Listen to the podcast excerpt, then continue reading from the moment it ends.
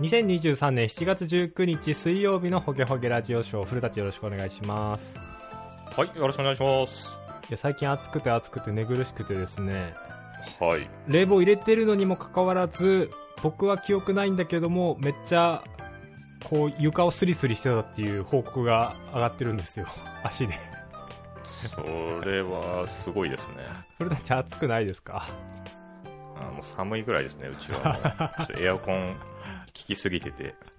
エアコン規制さんそれは羨ましいですね。なんでエアコン入れてるのにこんな暑いかなっていうぐらい暑くて、こう日本って昼も夜も暑いですよね、なんか。暑いですね。夜も変わらない暑さだから、そこがすごいしんどいなと思いながら生活してるんですけれども、そんなは暑い夏、それだといかがお過ごしですかい。いやーもう最近は、以前も話しましたけど、ピクミンが、マイブームで、おお、 出た。大変ですね、もうね今ね。体調。はい。ピクミンのせいで、ちょっと睡眠不足に陥り、あれ、な、な多分はい以前話したけど、なんかピクミン1の話をしたような気がするんですけど、はいはいはい。まあ、1は無事にクリアして、2に入ったんですけど、うん、まあ、2も一応中間エンディングみたいなものを見て、うん、まあ、あとはやり込むだけみたいになったんですけど、ちょはい。っと僕とこう、感覚が合わなくて2が。うん、違なうんんだ。かゲームシステムが若干違うんですよね、2とあ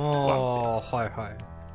なんかこう、2はこう、不思議のダンジョン的に潜ってくスタイルゲームなんですけど、はいはい、ローグライク的あな、あれがあんまり。り僕好きじゃなくて、ちょっと、うん。まあ、途中でやめちゃったんですよね、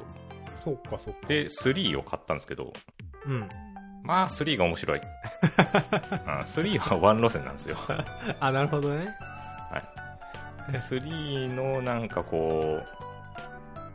う、やり込み要素をとにかくやり込むので今忙しくてですね。え、4はどっちなんですか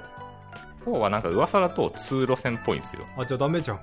そうだからね、ちょっとね怖いんですよね。楽しめなかったらどうしようかなみたいあ、それピケも面白いね。そんな交互に違うシステムで出してるんだ。な。あそうそそれがなんかたまたまなのかなんか狙ってたのもちょっとわかんないですけど、あなんかそう、なんこかそういう感じになってるっぽくて。この傾向を見るとそうなっちゃうよね。まあ、ただその3になって、3というかあの僕がやってるのはそのススイッチ版なんで3のデラックスってやつなんですけど、うん。なんかいろいろとこう、補助機能がついてるんですよね、こう。ピクミンを敵に投げやすくなってるとか。うんうんうん。あそれそういうの全部込み込みで4が入ってるんであればもしかしたらこう歴代最高のやつになるかもしれないかなと思ってて僕の中でははいはいはいはいやその操作のしやすさとり適切な難易度みたいい。うんうんうん。なちょっと楽しみにしながら早く4を欲しいなというところで、まあ、今週末なんですけどいいっすね。ピクミンい。やー準備が忙しいですね履修がこの間、あの、ピクミンとなんかプロジェクトマネージャーをなんか絡めた話しましたけど、ピクミンで学ぶプロジェクトマネージャー論とかっていうのがいずれ出てくるたりするんですか、いね、やー絶対てか多分出てでどっかにあるんじゃないですかねそういうのすでにもなかったら我々で。 う本当にねいつの間にかいなくなってるんですよねなんか壊滅したりするんでなんかあれですよね、ピクミンって、あの、それぞれ色があって、その特性が違うから、その特性をうまく活かして、こう、配置して使いましょうみたいな感 あじ。そうそうそううそうだからなんか今3でや僕がやってるやつとかもその特性を理解しないと絶対になんかこう最高タイムが出ないんですよねおーだから、足が速い人はなんか遠くにあるものを取ってくるとかはいはいはい。で力持ちの人は1人でなんかお重いものを持ってこせるようにしてそれをなんかこう10人ぐらいでそれを持たせるよりも1人に持たせた方が効率がいいみたいなだかはいはいはい。らすごいんですよだからこう効率性重視させる段取りゲームみたいなそうだね。好きそうだよね、そういうの、エンジニアね。なんか面白そう。そう好きなんですよそういう段取りが僕もね、やりたいんですけどね、もう時間が段取無り限品になんで解けそうなんで、ちょっと怖くてまだ僕は手を出せてない。あそれはね、本当にあの、時間が無限に解けるんで、あんまおすすめしないですよ、だから。あ のじ忙しい方には。 ちょっとやるができないんで。そんなピクミン4を楽しみにしている我々ですが、今日取り上げる記事、私持ってきました。今はい。日2個取り上げたいなと思ってるんですけど、ほこの2本はなんか私の中で繋がってるので、なんか連続して紹介したいなと思っています。う。シンクしたんですね。シンクしま日した。本が。はい。で、まず1個目が、あの、ソフトウェア設計のトレードオフと誤りっていう本があって、それを読んで、日付や時刻を扱うことの難しさについて考えたっていう記事になっています。ほう。で、まあ、この記事で本の紹介になってるんですけどそもそもこのソフこの本のどういう本なのかって説明するだ前段階みたいな話が載ってるんですけどちょそこですごい面白いなと思ったことが載ってたので共有したいなと思いましたうんうんうん。でその内容っていうのが、まあ、ソフトウェア開発していて、まあ、最初の段階でなんか一つの機能にはまあ複数の選択肢があるわけじゃないですかこうも実装できるしああも実装できてっていううんでメリットデメリッリットがそれぞれあってそれらはまあもちろんトレードオフの関係にあって、まあ、簡単には決めれないよねっていうことを、まあ、大前提としてあるよねっていうっていうのはまあ理解しやすいと思うんですけどト。はいはいはい。でこういった時にこう先輩とか上司が、まあ、一方的に一つのこう確かな方法をただ伝えるみたいな場面っていうのがあったりするかなって思うんですけど古舘これなんかイメージ湧き ますかうーん。もうちょっと欲しいですね。ああなんかこう例えば後輩が悩んでる時に先輩が、はいじゃあこうしたらいいんじゃないっていうなんかそれがさも正解かのような伝あえ方みたいな。まあ、正解になりますよね。なそう正解になるんだけどはい。そこのなんか伝えるところの難しさっていうのがいろいろあるなって感じることが多くて、うんうんうんうん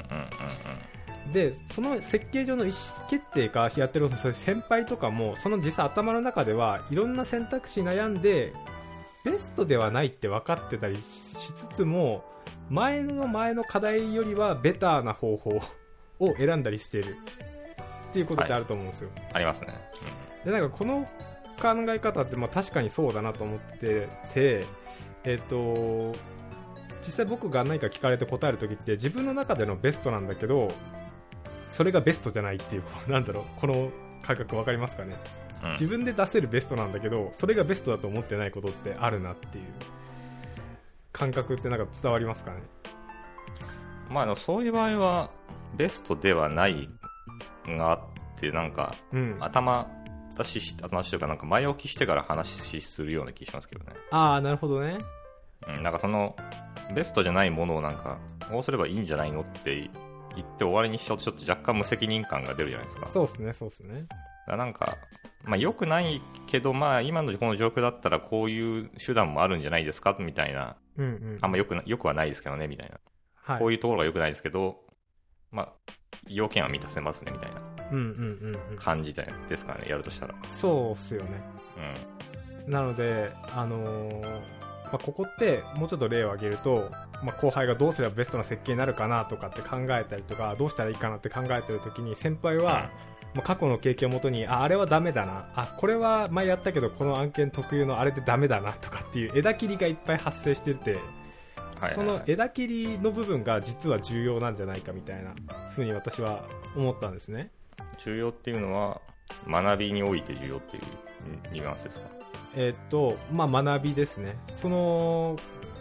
結局そこの正解、その先輩が思い立った正解に至るためにはその枝切りを知らないとダメなわけじゃないですか。その正解のルートを知るだけだうんとうんうん足りなくて、でもこの枝切り部分って、あの、ごっそり抜け落ちがちだなと思って、あー、確かにね。そこがなんでダメなのかっていうのをはうん言わずに、まあ、こうこうこうしたらうまくいくよって、多分テキスト上だと特にそうなりがち。その前段階で、ここはこういう理由でダメ、ここはこういう理由でダメっていうのが、こう、見えないわけじゃないですか。初めてやる人って当たり前ですけど。うんうんうんで、そこの差をだんだん先輩側としても感じ取れなくなっていくんですよ。なんかそこは当たり前のようにダメだって思ってるから。とか、 枝切りが当たり前のようにできちゃってたら、えっと、そこって考慮の隙もなく NG だよね、その考えみたいなのがあったりするじゃないですか。うん。うんうんうん。そこの差ってやっぱり結果に見えないその過程の枝切りの部分かなっていうところがなるほど。感じたんですよねどうでしょうなんかそれってあれですよね、ソフトウェアエンジニアの仕事というよりかは、人生の話みたいな感じがするんで すけど、あ出たこのラジオ特有のすぐ人生の話 すぐ人生ににつなげる人みたいなんですけど、まあまあまあそれ分かりますねお気持ちなはんかだから要はその、過去にこういう失敗を先人たちがしてきて、うんうんこれはするなよみたいなことをうん教えてくれるじゃないですか、親が子供に対してとか、はいはいはい長老が 村民に対してみたいなの見つけて、わしそ がの時にだからこう、愚直にそれを守ることにより、うんメリットを得られるわけじゃないですか、我々は。うんうんうんそうでもだなんかある時その守それを守れないようなじ事象が起きてそのもっとこうした方がいいはずだみたいうんなでその時にそれに背いた結果なんかやっぱりダメになる場合もあるし、うんあもう時代が変わったから良くなったんだねっていう場合もあるうんうんでそういうのってこうなんか知知らなくていいことと知らなくていいことのような気もしなくもないんですよね例えほうほうほうばあそのかそうそういうのがあるあるっていうのを前提に我々は考えていくみたいなうんなんていうのかなその過去の先人たちが全部枝切りしてくれたものがあるっていう前提であーうまく理解していく必要があるってことですよねあなるほどね枝切りされた上での思考そうそうそうだから例えばそのベースに数学やってた時にあの簡易の公式みたいなのがであってうん何でもいいですけど公式がいっぱいあった時に、はいはいまあそのね、本当にめちゃくちゃ頭いい人はなんか公式なんかなくても解けるってよく言うじゃないですかうんうん全部ゼロからと解いて解けるみたいなこと言うんですけど、まあ、そんなこと多分99%の人は無理だと思うんでうんうんうん公式を覚えるわけじゃないですかはいはいはいで公式を覚えることでそのなんか今までいろんな枝枝葉を切りながらやってた結果のその最後の幹の部分だけ残ってうんよしこれでいいみたいなことをなんかあるある種こうあ暗記していくみたいなはいはいはいパターンにはめていくみたいなことを多分すると思うんですよね、まあ、僕もよくするんわかですりけどますわかりますはでその上でその先で困ったことは自分たちで考えなきゃいけないんですよねまたいそうだねそうだねでまた枝葉を切っていって その残ったものをまたこう子供たちに送っていくみたいな感じそうなんかそこの線引きが難しいですよねこう実際僕たちが作ってるのってそういうでっかい幹があってあのうん枝があって、ほんと先の枝の方しか僕たち触ってないと思うんですよ技術的な量とかで言ったら、うんうんうんなんですけど、そこの、なんだろう、幹に近ければ近いほど枝切りされてるから自分たちでそこを考慮する必要は多分なくて、確かに。あの、ないですねログとか使うけど、ログの中身ってなんでこうなってるんだろうって考えるのって、業務上の時間では無駄なことが多いと思うんですけ ど、うんうんうんみたいな話で、でも、どっかから先はちゃんと枝葉を切っていかないといけなくてっていう、そこの線引きがどっかにありますよね。この連続してて気づきづらい。そういう意味で言うとそこってなんかもう時間がい時間となんかセンスって言っちゃダメなんですけど そうじ時間があればあるほど多分そのなんていうんですかね切りお切り落とした枝を見直す時間とかあーあとなんかさっきさっきのその木の例で言うと僕らその地上からスタートした諸先輩方がいてこう上の方に行ってるんですけどうん。 なんかその僕ら途中のところにこうピクミンみたいにこう投げられてるんですよねピュンピュンピュンピュンはいはいはい。で木の上にピタッてくっついてそこから上に進んでいくようなことするんですよそうだね、そうだね。は多分一回落ちちゃうともう戻れないですよねだからその道が分かんないからうんうんうんうん。でだからそういうのを知るっていうのもまあ一つの手段ではありますけど、まあ、時間かかりますよねそういうなんか時間かかりますね。ゼロからまた学んでいくみたいな学んでいくことに。今作ってるシステムをねゼロから作ろうとしたらどうやって作るのかってうん。言われたらもはや分かんないのあるじゃないですかなんかそうだね。そう。でもそれはもうそれは本当にできる諸先輩方は多分作れるんですよねゼロから、そうね。うあと、その、枝切りに関して言うと、枝切りする理由が、この案件だからなのか、ソフトウェアエンジニアリング的にはこうなのか、あの会社的なルールではこうなのかとかっていう理由もまちまちであるじゃないですかそこがごっちゃになっちゃうと案件またいでひうんしょって引っ越してきた人新しくジョインしてきた人が前の案件での枝切り感覚を今の案件でやられて困るみたいなとこがあったりすることもあるじゃないですまあ、かそれは枝切りというかプロジェクトの暗黙のルールみたいな暗黙感じですよね暗黙というかまあ明示されてるのかもしれないですけどそうそう確かにね、まあ、そういうのもありますよねとかなどういう意図でそれをやってるのかっていうところもある程度把握しておかないと、まあ、厳しいものがあるよね、そのライブラリの特性なのかジャンゴではこういう風に書くけどみたいな、まあ、アーキテクチャにも関わってくる話だと思うんですけど、まあい意図は確かにねめちゃめちゃ大事ですよねうんうん確かにその意図を理解するのも、まあ、時間かかるし結構基礎知識が必要だったりするんでうん、そこもまた難しいんですよね難しいですねなかなかベースラインが揃いづらい話なんですよねあの多分前もだいぶ前に話してますけどデザインパターンとかも、うんまあ、そのこの方に出てるのかどうか知らないですけどあのソフトウェア設計のうんトレードフライマリーの中に、うんなんかそのデザインパターンってなんか昔からあるとあのギャング・オブ・フォーのデザインパターンとかなんかそういうのが有名だと思うんですけどうんなんかあの Java とかで使えるけど Python では使えないとか、うんなんかその逆に Python だと使えるけどなんですかねなんかまたまた別の言語だと使えないみたいなラストだと使えないみたいなっうんうんうんていうものももちろんあるんですよねうんうんで初期の頃の本ってなんか Java とかで大体書かれてるんで C プラとかうんうんその Java とか C プラで書くんであればこういうふうに書いた方がいいっていうのはあるけどなんかそれをそのまま他の言語にこう特にライトウェイトの言語に持ってくると、うんちょっと過剰だったりするはいはいはい場合とかあるんですけど、その過剰であることを理解してないと全員パターンだから正義だって言ってそれを持ってきちゃうとかってあるんですよねああなるほどねそうするとなんかその Python でスタティックメソッドしかないよくわかんないクラスこれいらなくないですかみたいなとか なんかうま急に生まれたりするんですよなんか確かにそれっぽいんですよね見た目がはいはいはいはいなんかそれっぽく収まってるように見えるけど、うんこれ Python っぽくないよなとかっていうのがあったりするんですよねわかるうんで多分逆もしっかりで Python でこれ書い書いたけど Java で書くとおかしいとか、うんまあ、多分そもそもあのコンパイルしないと思うんですあ通ん通んないと思うんですけど、うんなんかこうやっぱあると思うんですよ Ruby だとこうだけどそうねあそれは Ruby だとあのフィルターとかマップとかよく使うけど Python だとあの内包表記で書くとかうんうんなんかあるじゃないですか、ありますねなんかそういうのとかってそその道でまた覚え直すしかないんですよね別の機能前提をなんかまた別の機に持ってきても話は通じない場合もあるんでそうだねめっちゃここ継ぎ木してあるなみた いな桜の木の途中から梅の木が生えて生えてきてみたいな生えてるなみたいな綺麗だけどなんかおかしいなみ そうたないんかなんか違う気がすするんですよねみたいな 絶対どっかでこれ問題起きますよねみたいなこの書き方してるととかがなあったりするじゃないであすか、そうですねわかりますわかりますまあ、だから確かにそう考えるとあれですよねどこまで戻ればいいかは確かにありますよね、まあ、極論メモリーとかで CPU の話まで戻るのが正しいのがよくコンピューターの話知ってますけどまああんまそこまで行きたくないですよね個人的には行きたくないけど突き詰めたら多分そっち系の話まで飛んできかねない話題ですよねあそうそうそうそうそうなんかこのパフォーマンスおかしいけどって言ったらなんかメモリーのなんちゃらがとうかん話になってくると、ちょっと難しいかもしれないな、これをチューニングするのは、とか、はい、とかっていうこともありつつちょっうんと次の記事とも後々リンクしてくるところもあるんで話していきたいんですけど、エンジニア入門者に習得してほしい熟考とは何かそれは論理的飛躍の最小化ではないかっていう記事なんですけれどもうんうん、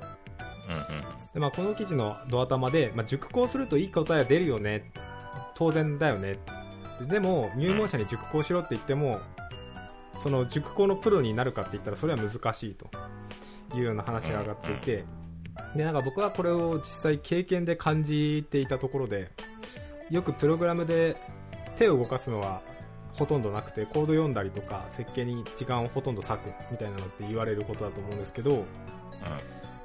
でも実際、なんですかね、ジュニアエンジニアだった頃とかっていうのは、とりあえず手動かしてみようみたいな 感じの動きが僕多かったんですよ。はいはいはで、そそういう経験ってフルタッチもありますかい。まあ、とりあえず、うーん、まあ僕は、熟考人間なんで、うん。まあ、あんまないかもしれないああ、すば、すごいっすね。なんか羨ましい限りなんですけど、実際その、とりあえず手を動かすことの危険性みたいなのをちゃんと考えて伝えていかなきゃいけないなと思うんですけど、ですね。なんか頭で考えてて、ここまでは設計できたけど、ちょっとこっから先見えないな、みたいなことがあるんですよ。で、そこで熟考すればいいんですけど、うん、まあなんか作ってからじゃないとわかんないな、実際ここどんなデータになるか、とかって思って、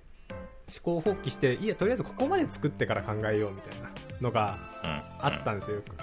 く。で、そういうのって、だいたい30分後に技術的負債を作ってるだけなんですよね。30分後にもう負債になるものを作ってるだけみたいな。でそういう熟考力の欠如みたいなのがやっぱ自分であるなと思っていてでもなんかやっぱりそういう時にあのこの記事ではこう正解に対してこうなんか濃度みたいなのがあるっていう風に考え方が出てきてうん。うん。うん。うんでその正解の濃度の裏付けになるのはやっぱりこう強いロジックツリー、まあ、ここはこうなってるからああなってそうなってみたいなのがちゃんとあるんだけどそういうところをすっ飛ばしてこう直感でジャンプしちゃう人っていうのはこのリズメの強い論理付けで、まあ、てその濃度を上げていくしかないんだよみたいな話になってますね。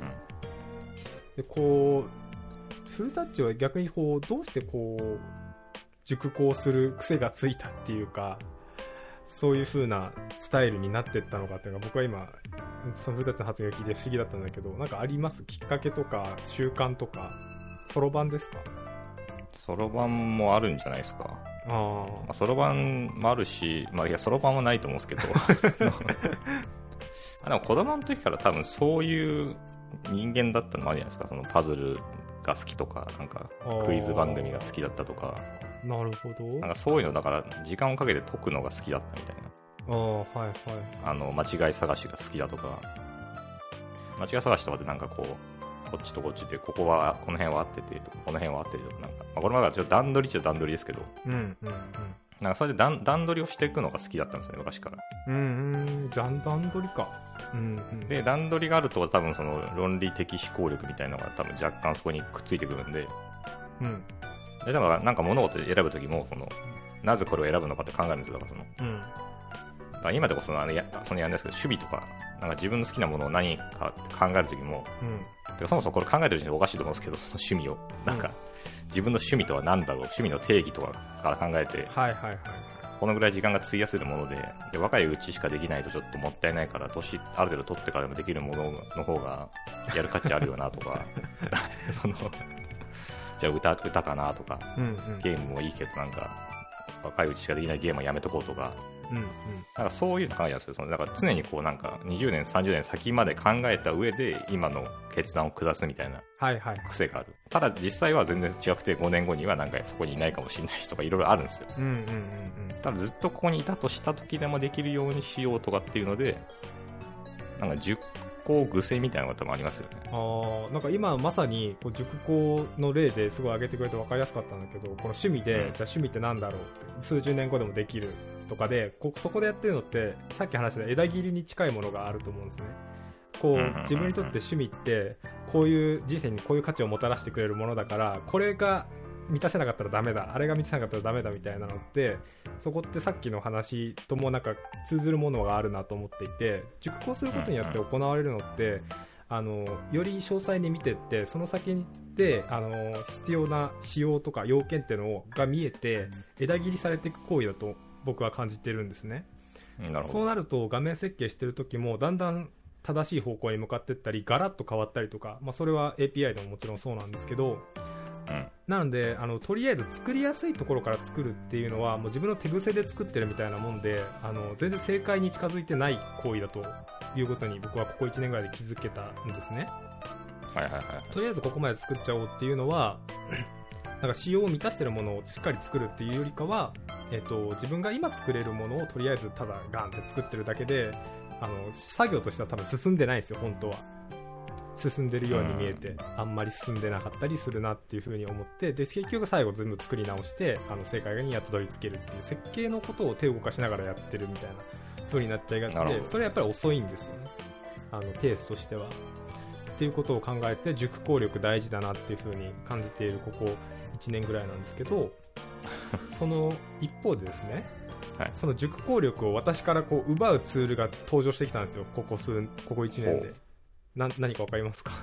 チャット GPT そうですね ちゃんと GPT によってなんか熟考する機会奪われてるなって僕は結構感じたりしていてうんなるほどで結局チャット確かにね GPT で一問一答で出た答え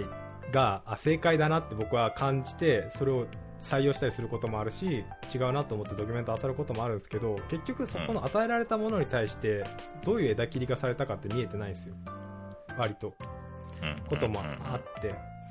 で実際それが正解かも分かんないから疑ってかかるんだけど与えられたものをこう自分で結局枝切りする努力せずに熟考せずに、えー得られてしまうようになっちゃったがゆえにうんうんこう詰めてない経験とかもあるのかなとかって思いましたね まあ使い方次第じゃないですかチャット GPT と先輩の小言は先輩の行動うんだからそこその全部それを鵜呑みにしてなんかちょっとさっきの話だと若干矛盾しちゃうんですけどその先人が気づいたものがあればそれに乗っかってどうのこうのとか言いながらもうんそれを完全に信じきっちゃうのも良くない場合もあるわけですからね、うんうんまあ、でもでもチャット GPT と先輩の小言は別に積み上げたものじゃないんですけどねその場でパッと出てきたものなんでうんそれをどうやって聞くのか解解釈するのかを本人に任せられちゃうんですけどうんあそうなんですよねそのチャ、まあ、今のチャット GPT だけの話でいくと、まあ、先輩の小言もそうですけどうんなんかそういうのだからう鵜呑みにするの僕はあんま良くないと思うんですよねなな全てにおいてそうですねそうですねあ僕はあのビジネス書とかなんか、まあ、技術書も大好きなんでいろいろ読んでなんか影響を受けまくったりしますけどうんそこもなんか解解釈を挟んで自分の中でうん自分の中で咀嚼した上でそれを適用するわけですよねその物事にうんでそのなんつうのそういうのやらずにとりあえずやっちゃうとかやってると、結局はいつか困るんですよねその裏の、なんですかね、理論分かってないんで、そうどうでいすう論ね理的背景があってみたいな。うんだからそこ、そこじゃないですか、そのポイントとして挙げるとしたら、あのさっきのその実装なんすか、ね、しながらやってうまくいかなくて戻したとかって話とかも、甲斐さんが、うん僕も結構やるんですよ、そのなんていうんですかねあ戻すはないですけど、本当はこのぐらい、なんかすごい大きい機能を作ってて、うんとりあえずちっちゃい部分だけ先に実装してマージしちゃおうとか、だかうんら全然完完成していかないんですよ、いつまでたっても。うんうんでも、今できるのはここだけだから、い今この1週間できるのはここだけだから、ここやろうとか、うんうんでどんどん埋めてって、まあ、最終的にそこにたどり着くみたいな感じうんうんですかね。うんうなんか、100人のユーザーのうちの50人ぐらいが満足すれば、まずとりあえず実装しちゃおうとか、じゃあ残りの50人のうちの25人が満足したから実装しようとかっていうふうにこうやっていく。ああなるほどねそういうのは、そういうのはあるんで、そのなんか部分的にやるのが問題というよりかは、なんかあれですよね。なんかあんまよくかよく考えずに実装しちゃうみたいな。まあ、そのあの50人がよけったよかったらいいやっていうところはなんかそのあれですねプロジェクトの性質にもよりますよねとりあえず出してどんどん価値上げていくのが重要だったらそうだしなんかちゃんとパッケージとして出してとかソフトウェアとして出して100%のものですドーンって見せるのとやっぱ違うじゃないですか見せ方としてうんうんうんっていうところでやっぱりそこ変わってくるかなって気はするんですけどそういう考えは確かにありますね抜けてましたまあ、確かにそのあ今の理由もそうですね、だからその例えばじゃあなんかですか、ね、こう表示するデータがうん1万,、1万件ぐらいあったときに、うんでもなんかその実装用の不備というか、実装用がまだ足りてなくて、実際は1万件も出てなかったとしたとしたらするじゃないですか、例えば1000件ぐらいしか出てないとか、うんうんその時に、ちょっとデータが間違っててもいいから、1万件出すっていう実装を先にやるのか、うんうんた正しい1000件を2000件に増やすのをやるのかは、多分そのシステムの性質によるんですよね。うんうんうんそれをなんとなく、いや、1万件出す方法だったらすぐできるんでやっちゃいますねっていうのは確かに違うんですよね。そのシステムが許容する範囲のものを提供する必要があって、エンジニアとしては。はいはいはい自分ができるからっていう理由だけで、そのいや、1万件出す方が楽なんで先にそれやりますは、ちょっとエゴなんですよ、エンジニア。そうですねあそういうのも、だからそうです確かにその背景を理解してやってるかどうかとかとか、そのだから、そうですねそうシステムの背景もあるし、自分の技術力の背景との裏付けとくっつけて、うん今取るべきはどっちかっていうのは、うん確かに枝切りの究極系かもしれないですね、そこは。そうっすよねだからなんでエンジニア入門者に習得してほしい塾講とは何かっていうそのタイトルのところから考えたのは、まあなんか自分でも同じような枝切りができるのかとかロジカルに答えの正当性を説明できるのかっていうところがやっぱ大事なのかなっていう、チャット GPT でこう出ましたじゃなくてじゃあそれ がこうこうこういう理由で僕もこういいと思うんですよねってちゃんと自分が乗っかってるのかみたいなチャット GPT がこう言ったから、僕あんま聞かないんで、ちょっと今のところありがたいですね。 それ言われたら多分なんか、大丈夫かって思っちゃうかもしれないですけど。だかっていうねらああー、でもそそういう意味で言うとあれですね、そのさっきのその、あの枝、枝切りの話から、その幹を下る話にちょっとつながるんですけど、やっぱり時間がある人とかってそこをやるんですよね、その、うんなんでこうなってるんだろうっていうのをちょっと暇な時に見たりするわけですよ。うんうんうんこの切り落とした枝とかをもう一回学び直したりとかしあーなてるほどねでどんどんどんどんそのバックグラウンドが広がってくるんですよねはいはいはいはいなんかこうお笑い芸人とかがちょっとピュッて言うとドカーンって受けるとかも実際裏にはこう100も1000もネタがある中で1個だけポンって言うから面白いみたいなのあるじゃないですかそうだねその背景がなくて1個のネタを言ってるだけだじゃあ僕も1個だけ仕入れでいこうみたいなことやるとうんだだ滑りするわけじゃないですか そうだね これこれ言いたかったんだろうなみたいなタイミング でこうあそうそうこれ待って違まっしたたこみとたいだけを今取り出してきて言ったみたいななるじゃないですかなはいはいはでも実際はそういうすごい人たちって裏にめものすごい引き出しが山ほどあっいてそうねたまたま1個だけそのどこに何があるか知ってるからピュッて開けてそれを出すだけなんですよねうんうんうんだからそこを理解するとだからそこは10個ですよだからそのそうですねプロは引き出しがいっぱいあってそのしかも引き出しに全部インデックスがついててどこ開ければいいかすぐ分かってるから出せるだけでうんうん一瞬なんだけど10個してるんですよねうんうんうんだからなんかそこのまた難しさもありますねだからあの人全然考えてないけどっていうのは考えてるけど時間としては考えてないんだけどうん歴史で考えてるみたいな感じそっかそうなんすかねそうこう筋肉と似たような性質もあるなと思っててこれはやっぱり情報を出し入れしたりとかアウトプット、まあ、このラジオもそうですけどで一回やることによってなんかこう取り出しやすくなるっていうか自分の考えの強度が上がっていく感覚みたいなのが僕は若干あって例えば今日の話だったりしても僕がこう自分で考えて今話してますけどこう古舘と話して古舘の考えを聞いてとか自分がこうやって実際言葉にしてみてってやったらうん若干言葉の強度とか変わってくると思うんですよね重みっていうかうんまた誰かに話すときに、っていうのをなんか普段の生活でも感じていてなんかそこのでこうやっぱり自分で考えてゼロから喋るのと一回アウトプットして誰かにぶつけた話なのかとか自分で言葉にしてみたことなのかっていうところでもこう掘り出してくる時のバックグラウンドみたいなのが変わってくるなって最近思いあまあそれはだいぶあるんじゃないですかす、うん、同じね会話するにしても、まあ、今実は台本読んでますチャット GPT が作った台本読んでますっていうふうになっても あの聞いてる人は分かんないと思うんですけどうん、実際多分僕らはこういう話を毎朝毎朝してて、まあ僕は別のなんかね仕事の現場とかでもそういう話したりとかするわけじゃないですかうんうんだからそういうのはやっぱ回数重ねてるからなんかポンって適当に出てくるように聞こえるかもしれないけどうんうん実際はこの話実はもう何回目なんだよねみたいなとこあるわけじゃないですかそうだねだからそれが 10, 10項のやっぱり土台になってると思うんですよね、うんなんか考えて、まあ、文字にするでもいいんですけど文字にするなり話するなりするっていうのを繰り返すとそうだねなんかこう思考がくるくるくるくる回るじゃないですかなんかそこうんでそうだねそうだね思考というか情報がうんなんかそれをいかに繰り返すかですなんじゃないですねか、その10項癖10項するスキルみたいなのってもしかしてこの朝活熟考ラジオだったのかもしれないです ねだかタイトルはほげほげですけどらなんかこ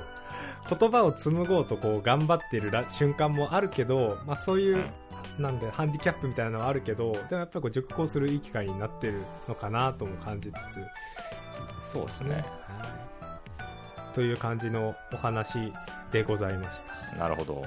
あソフトウェア設計のトレードオフと誤りを甲斐さんが買って読んだって話じゃないんですねこれは記事を読んだって話なんですね記事のしかもつかみの部分で僕は心つかまれてでポチりましたあいいじゃないですかめっちゃ面白そうだなと思ってそう僕もこれちょっと近々読もうかなと思ってあ本当ですか欲しいものリストには入ってるんですけどちょっとピクミンが先に来てしまってあじゃあ課題図書にして書やいてないりんでますすよかねなんか読書会向きの本ですよね多分これ、あそうですねうん、そういうなんかネタというかよくあるよく起きうる誤りというかトレトレードオフみたいなものがそのダー中ッと並んでて章ごとにデザインパターンとかコードの重複エラーハンドリング柔軟性最適化とかってのが分かれててそこでうんうんうんうんトレードオフの要素が解説されてるみたいな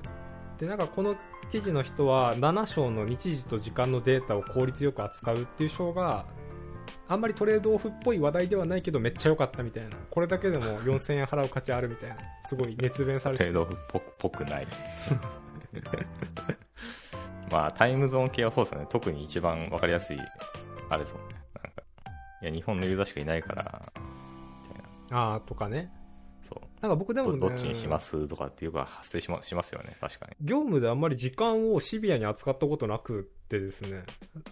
うん、まあなんかレコードの作成時間とか実行時間をなんか何々の時間として保存みたいなぐらいしかあんま使ってないですけどなんかこの記事に書いてあったのは顧客は3ヶ月以内の返品が可能と書かれた条件を実装する上でどれだけえーいろいろな条件を整理し要求を出した人と合意しなければいけないかみたいなうんのとかを考えるときにすごい役立つんじゃないみたいな感じのこと言っててまあなんかこういうのってありそうじゃないですかそういう EC サイいトや時間系は無限に時間解けますもんねやってると なんかあれ9時間ずれてるなみたいなとかよくあるじゃないですそうそうそうか日本時間で入っちゃってるとかでも UTC で入っててそれをそのまま取り出したとかライブラリによってはなんかうまいこと変換してくれないとかそうねそうこれ系はなんかその実装する段階になって一から調べるでもいいですけど一回ちょっとかじっといてでその後もう一回検討材料としてもその情報を持ってていざとなった時に他のと比べながら考えれたらいいなって思うんですよ、うんうんうんやっぱその段になってこれ読んじゃうと多分それが正解になっちゃうんだけどなんかそれよりもうちょっと比較対象として先に勉強しとくといいかなと思ってちょっとポチうリんいやなまあこういうのはあれですね実際に遭遇しないと真剣に読まないからあんま意味ないと思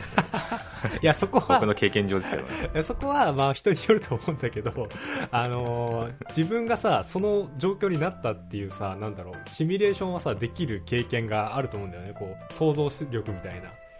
ああ、なるほど、なるほど。ああ、ここもでも難しいですね。なんか、例えば、あの、ちょっとここだけ小話に話すと、例えば Python と通常のあの標準の関数で、うん1ヶ月前とかって出せないじゃないですか。えーっと、一発じゃ出せないってことですかデイズマイナス30とかでは出せますけど、はいはい。あ、それって1ヶ月前じゃ30日前なんで厳密には違うじゃないですかあ、ー月によってそうだね。うん。でなんかその別のライブラリインストールするとその1ヶ月前とかで出せるんですけどうん。でそうするとそのあそんなの Python に入ってますよねって言ってやろうとしたらあれ1ヶ月前出せないぞとかって問題とかあるんですよ日付うんうんうん系って、そうだね。でこれ30日前でいいですかとかっていうその要要件の方を変えちゃうみたいなはいはいはいはい。なのかライブラリインストールして厳密に1ヶ月前をできるようにするのかとかうん。なんかねこう悩むポイント多いんですよ設計でうんうんうんあそれがね大変なんですよねっていうのがいつもこの日付系の話になると僕うはん。ちょっとこうピリッとするというかなんかあなんかめんどくさいの来たぞみたいなどうしようかなみたいなと。その辺のことを把握した上で話しとかないと、ね、後から、あ、ここああでした、ああでしたっていう、なんかお客さんとすり合わせるパターンに、スパイラルになりそうですごくそう怖い。そうそうあとそもそも1ヶ月前っておかしいんで30日前でいいですよねみたいなその要はそのそもそものサービスの性質として、うんなんか1ヶ月前まで返品受け付けていますってちょっと若干おかしいじゃないですかあいやし7月と6月って違うのみたいな そっか、1ヶ月前だと、31日に、じゃあやっと買ったとして、その次の月が28日までしかなかったら、どうなるのみたいな話か。その場合だとだからその3月2日とか3日までなるのか、えっと、どどうなるんですかなるじゃないですか,、うんだからそうすると30日後までとかっていう方が実はそのユーザーからしてもスムーズだったりするんですよね理解が。ああ30日後までかとか7日 ,7 日後までなのかあな7日あったら1週間に行きますけどうん。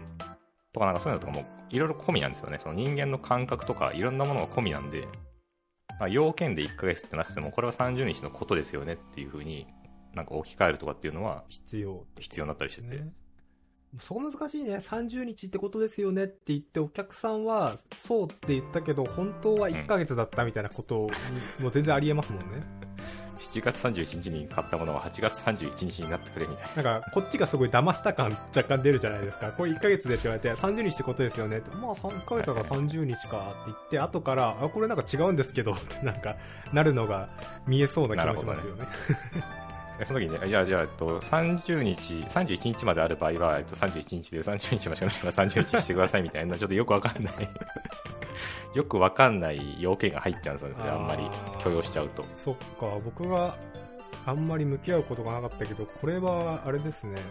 お酒飲みながら話せますね。結構外しますよであのテストを書くときになんか Py テストでちゃんとやんないとやっぱ9時間ずれちゃうとかうん。なあフリーズガン使ってもなんかうまくタイムタイムゾーン取れないとかなんかいろんなとこで問題が出てくるんですよやってるとそうだね、そうだね。なんでちょっとまあただあんまりここはは話しても多分拉致が開かないかもしれないんでなんか大体実実環境でやるときにはなんかあこうやればうまくいったっていうのをベースにしてもうそれを全部コピーしていくみたいなうん、感じになりますね、うん。なるほどね。まあ、もしくはもうタイムゾーンオフにするかそう考えると、この例で載ってる顧客は3ヶ月以内は返品可能っていう文字がすごい怖く見えてきました。なんか、3ヶ月以内、どうしようみたいいな。や結構怖いですよね、年またいたらどうするの そうそうそうそうウルウルー年だったらど うするのかなとウルー年だったらか、ちゃんと動くのかなみたいな、なんかすごい恐ろしい文字に見えてきました。 2000年問題みたいなことが起きるわけですよ、だからその一気に全部壊れちゃうとか、ああ。確かに。いや、でもなんか、日付系 はね、ちょっと気をつけた方がいいですよ今のを聞いてたおかげですごい臨場感を持って読めそうな気はしたけどね俺はその場にあそうっすか落ち切れなくてもじゃあ、いいかもしれないですね、選択としては。今話聞いただけでちょっと冷や汗出たからなよ し